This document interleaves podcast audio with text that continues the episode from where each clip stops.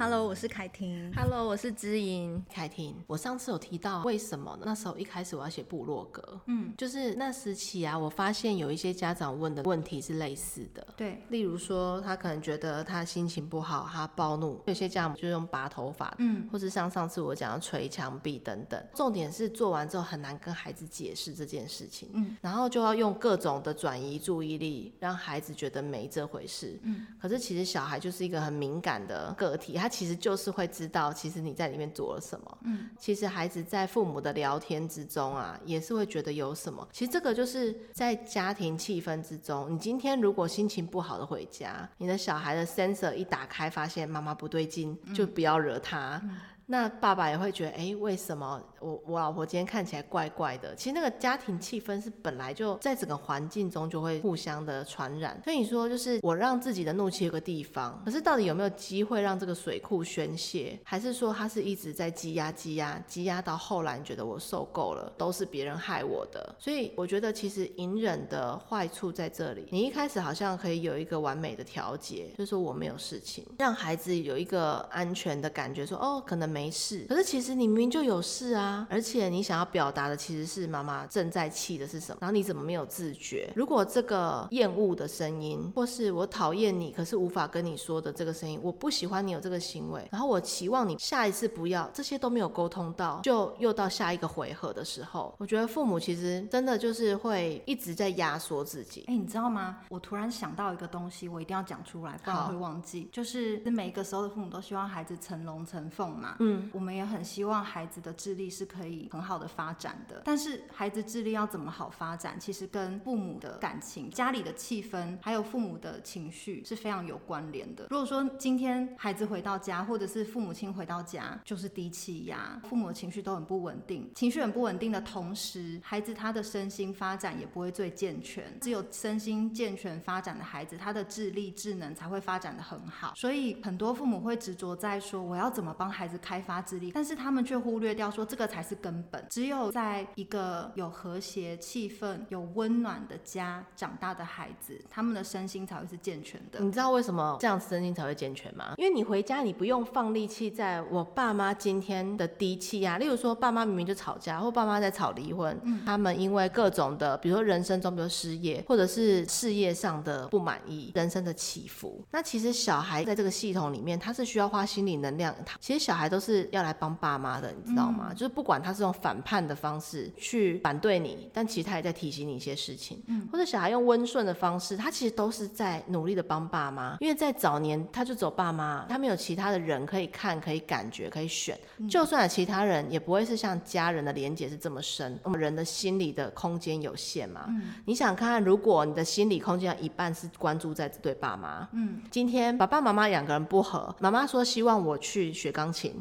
嗯，爸爸说学什么钢琴？嗯，音乐能吃饭是不是？你应该国音数要花钱就要花有用的地方吧？他在骂小孩的时候，他其实在骂谁？骂他的另外一半不长眼，你怎么会放在钢琴？有没有？对。那妈妈也会觉得你这个没品味的人。小孩就是要陶冶性情啊，所以父母的征战就在小孩的话题上延续的时候，这个当事人会不会回头也来做一点什么让父母开心？一定会啊，一定会啊。他要不就是呃选边站，就说哎我要选国音数还是选钢琴？嗯。然后要不就是一边学钢琴让妈妈开心，可是一边又觉得爸爸讲其实也有道理。道理。对对对，他心里面一定就是要分配这些能量在这些无关钢琴跟国音数的东西上，嗯、你知道我的意思哈？原本只要分配在钢琴跟国音数，专心的学就好了。如果爸妈他们之间是和谐的，嗯，你就是要补钢琴加国音数，嗯、不管表现如何，但是我们给你这些资源，希望你善用，嗯，又给他具体的目标。你当小孩要花的力气是要。往这个方向学习，可是如果这对爸妈两个之间是不协调，便以这个才艺或是以学科来做选边站，嗯，那小孩又要分配心理能量在，你看哦，这个位置就变成小孩为了让妈妈开心，我选择了钢琴而不选择国音数，嗯，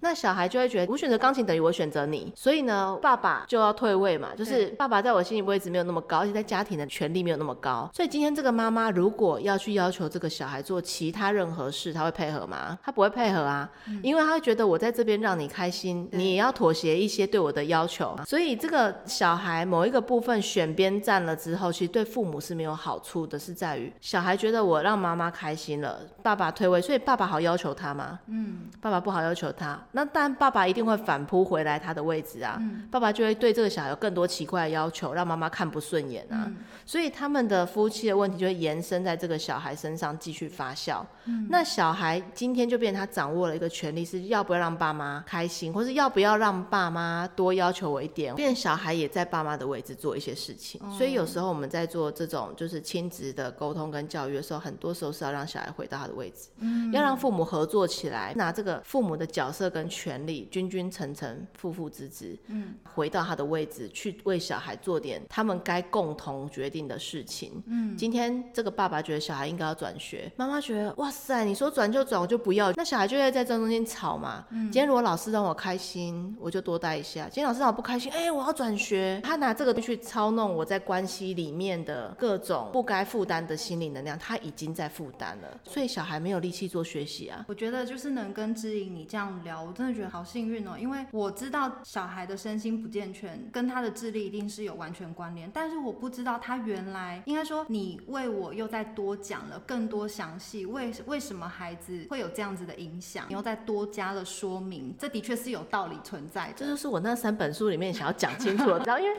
朋友很白话的方式，我这样讲你有就更理解。嗯，一般健康的父母啊，就如同你，嗯，这样子父母就会愿意做合作了。哦，如果是恶性循环强烈的父母，就算他想合作，可是你知道身心是分离的。嗯，我头脑知道这样可能会影响到小孩智力，可是真的太想要找对方麻烦，嗯，我做不到哎、欸，我还是想要在某些地方让另外一半难堪，或是讲一些说，那、啊、你爸就是有重学科啦，啊，读书人哈，只会看读书的那些东西啦。你光是这些唇枪舌战，小孩就会知道你同意跟不同你知道我的意思？嗯、就是我们心里面无法消化的垃圾，你是不是很想丢出去做点什么？可是偏偏吸收的人不会是那个对象，最可怜的孩子，小孩啊，他可能就会想要为点事情，他可能同意或不同意，或是他如果改天想要气一下他爸，他就说啊，读书人能做什么？那、嗯、爸就气疯了嘛。对，这些的心理无法承受的垃圾丢出去之后，你没有办法跟另外一个人沟通跟合作，这个是恶性循环。当他们之间有一些心结或讲不过去的坎累积多了之后，他真的没有办法跟对方好好的沟通，可能讲这件事情他就想到另外一件事情要跟你战，讲到另外一件事情又讲到更久以前的事情。夫妻关系很重要，什么是另一半？另一半就是你，你也希望他是懂你的另一半，是你随时在他面前你都可以自由自在做自己，讲自己想要跟他讨论的话。有问题的话，我们就拿拿出来讲。我们常常会跟父母讲说，希望父母不要在孩子面前争吵，因为第一个就是不和谐，造成孩子的影响；第二个就是孩子也会看，哎，谁吵赢，谁吵输，那我要站哪边，选边站。我们会希望有关于夫妻的事情，我们就关起门来自己讨论。所以，像我们如果说有碰到一些问题的话，我们在孩子面前是绝对不争吵。有适度的争吵，对于了解彼此是有效的，是好的。但是我们争吵的地方，我们可能需要选择一下。像我的做法是，我如果现在当下我真的觉得我们开始会有点摩擦，我跟他意见不合的时候，我会先停下来，我要求我自己，嗯、我不要要求我先生。嗯，我可以先停，我停下来，然后呢，等到孩子都睡了，我再坐下来跟他讲，我刚才觉得我不是很同意你刚刚那个点，你刚才的做法跟行为让我觉得不是很开心。那我。我们来讨论一下怎么样做比较好，然后我们就会自己两夫妻把事情巧妥之后，嗯，我们再一致性的对孩子，嗯，还有一个我觉得另外一半的那种防卫心，嗯，就是例如说你这样子让我不开心啊，有一些比较不健康的夫妻其实就开始想要引战了，嗯，就是说我说的不健康是指说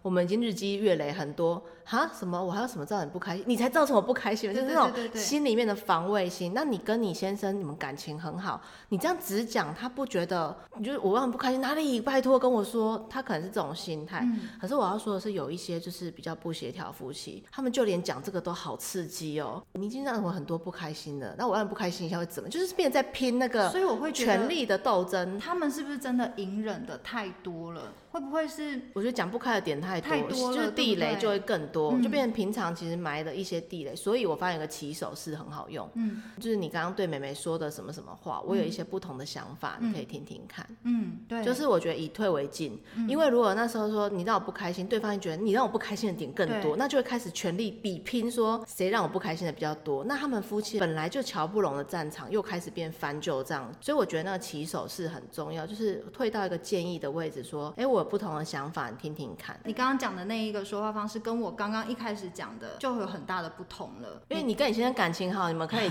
真的可以直讲，感情好夫妻直讲也不受伤啊。但是我觉得越亲密的人，感情越好的人，其实讲话都还是要越注意。就像我记得我们两个之前一见面的时候，我们有讨论到尊重这两个字。嗯，其实越是亲密的人，越是自己人，我们其实要越尊重他。嗯，我们要越在乎他的感受，而不是说啊，没关系啊，我老公啦，无所谓啦，又不会怎么样，我随便。对对对对对，真的是这种说法。嗯，然后还有一种就是，他说我当你女朋友九年呐，啊，你妈对我讲话都客客气气，我当媳妇第一年的第一天，你就 就是他对我讲说什么，哎，欸，去切水果，嗯，那他就觉得天哪，就是我变从老婆变佣人，就老婆已经折旧，从新娘变老婆，对，好像真的是越亲的人越不容易注意到这个。但我觉得这个真的很重要，你想想看，我们平常跟自己的父母亲讲话是什么样子？我必须说，我跟我的父母亲讲话，当然会比较轻松自在一点嘛。那我跟我的公婆一定会相较之下听起来会稍微严谨一点，但是我的尊重都没有变。我妈毕竟养了我三十年，嗯，他很明白我这个女儿的个性，还有有时候一些眼神或是表情就已经知道是什么意思。嗯，对，那。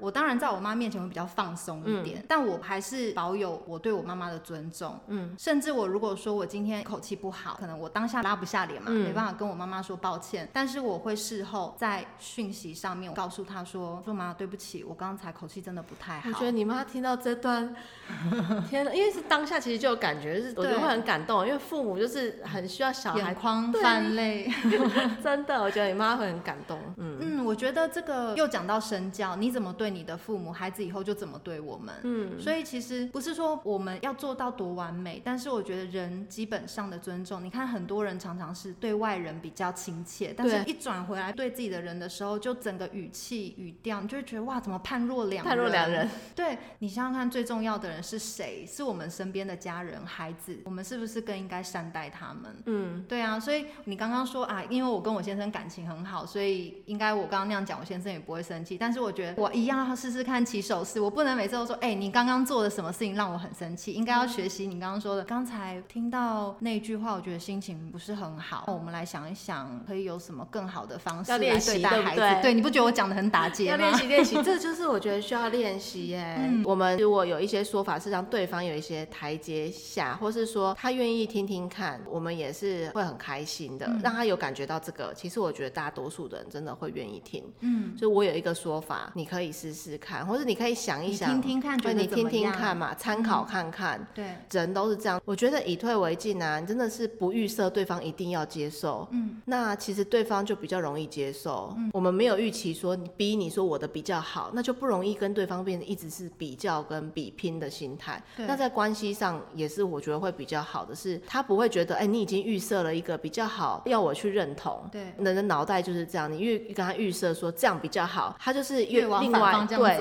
而且你就会发现，所有人都会被你逼成青少年，他们就往反方向，其实一去不回头了？然后你就觉得他失控了，然后就更想要跟他讲。所以所谓的循环就是这样，就是恶性循环。我已经预期了这个，我希望你可以接受，嗯，对方一定感觉到啊，嗯，那他觉得如果我接受了，是不是我原本很蠢笨，嗯，还是我原本为什么没想到？嗯，爱恨是相生的，嗯，当我们越投入关系的时候，你就会越希望能够做好，这个越希望就是导致那我。好像造成了什么影响了的这个压力荷尔蒙就会出现，嗯，出现之后呢，他就会想一个要比你更好，可是你的原意不是这样，你没有要跟他争啊，嗯，所以我们一起跟参考跟听听，我觉得这几个都是帮双方缓冲，缓冲之后呢，我们才有那个空间讨论。嗯，我突然想到啊，你记不记得之前我有讲到说，我跟孩子有一点权利上的一些拉扯，就是说孩子他想要穿穿什么样的衣服，然后我以前不是掌控欲很强吗？嗯嗯、后来我真的就是有做改变嘛。你怎么调整那个？就是我后来是呃折中的方法，我会告知他隔天天气状况是如何。那你前一天晚上先挑选好衣服，我帮你过滤一下那个厚薄度等等的。那如果说真的不够温暖，我们就多带一件背心或外套在身上。嗯、我真的这样子做啊，我发现我小孩现在挑选衣服的精准度越来越高哎、欸。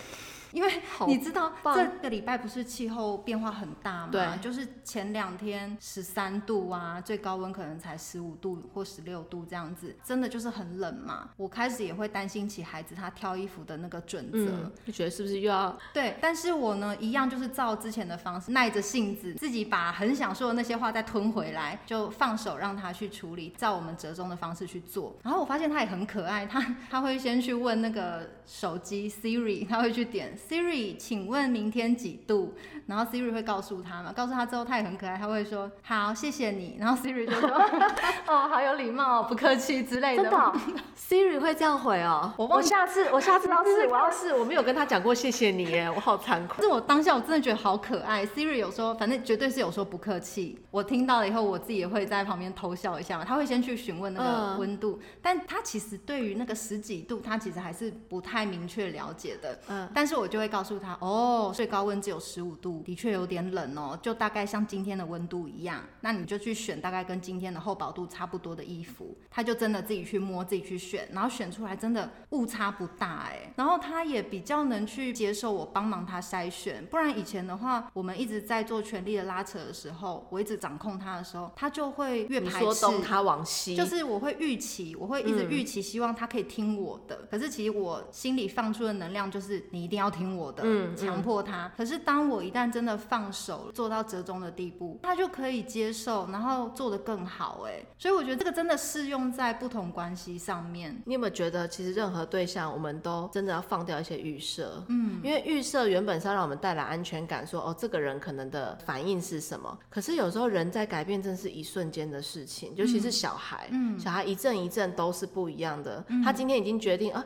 哎，十五度我会判断了，嗯，那。如果我们有一些父母是说，哎、欸，那你之前不会啊，或者在跟他讲以前的他的时候，其实他已经更新跟蜕变成新的人了。你会觉得你在讲以前他说，你是不是在否定了他的现在？对，就，就是我觉得那个心情很有趣，就是跟小孩提以前啊的用意跟目的到底是什么？就是用意跟目的是说，哎、欸，你以前不是这样，你现在就改变了，是这个正向的意图嘛？那、哦、你就可以直接跟小孩讲。可是如果是说，哎、欸，你之前那样早就跟你说过，早就教过你，你怎么以前不会？那、啊、你现在会了就好，你在追究以前干。是啊，就是这个心情，我觉得很重要。就是你知道为什么讲。那有些父母其实他是随口讲，嗯，就是他只是觉得说，就就想酸你一下，臭你一下，嗯、表示说我了解你很深啊，你以前不是这样，嗯，但是也没有肯定到他现在愿意这样啊，嗯，嗯，所以我觉得那个心态是很有趣的，就是说我酸你一下，我臭你一下，我讲一下你以前嗯。怎么样的这个心情，我觉得某个程度上也在权力竞争的是说，我知道你以前的比你现在的还要多，嗯，就是有一点是你的把柄，别人所不知道的那。一面我曾经看过哎，嗯、所以我觉得父母的自信很重要。有自信的父母，就会有自信的孩子。所以你面对孩子改变啊，你会觉得就是刚刚好而已。因为你前面有栽培，前面有栽种嘛，现在就觉得哎、欸，就是收获成果啊。而且我们真的不要去太执着于过去的那个。还有就是，我们真的要知道说，孩子的成长，他真的是阶段性的。嗯，就是什么期什么期嘛，对，都是阶段，就是一阵一阵的。那有时候父母只要想到说，就是这一阵。子嘛，他比较爱说不要，那我们可能就不要放大他那个不要的原因是什么，一直探究你为什么说不要，你怎么可以说不要？对不对？这样好像反对我。对对对，就是我们去了解说，我们成长都是有不同的时期，那孩子也会有不同的时期，嗯，那心里就会宽一点点。对，嗯、其实有时候我们骂孩子的内容，真的是因为心里面的很多的伤痛也被打开。嗯，例如说你跟我说不要，我就想到我生命中所有反对我的人。对，如果你是这个连结啊，其实跟眼前的孩子没有太大的关系。你需要对于自己的那些不要的各种源头，各种对自己的接纳跟修复。嗯，而不是。是眼前的这个孩子，他刚好讲了这句话，引发了你那满山遍野的伤痛，然后刚好就是火山继续的燃烧，然后觉得我以前没办法跟那些人说不要，我现在就是回头来针对你。嗯、我觉得其实很多时候孩子带给我们的礼物，也是让我们看到好多自己过去的地雷跟修复的入口。嗯，因为那一些可以让自己释放你自己心里面压榨你这么长久以来的东西，透过孩子的一字一句或是一个回应，我们都有机会往自己的内心再走去。嗯嗯，对。我是凯婷，我是知音，Face 崩溃娃的镇定剂，我们下集见喽。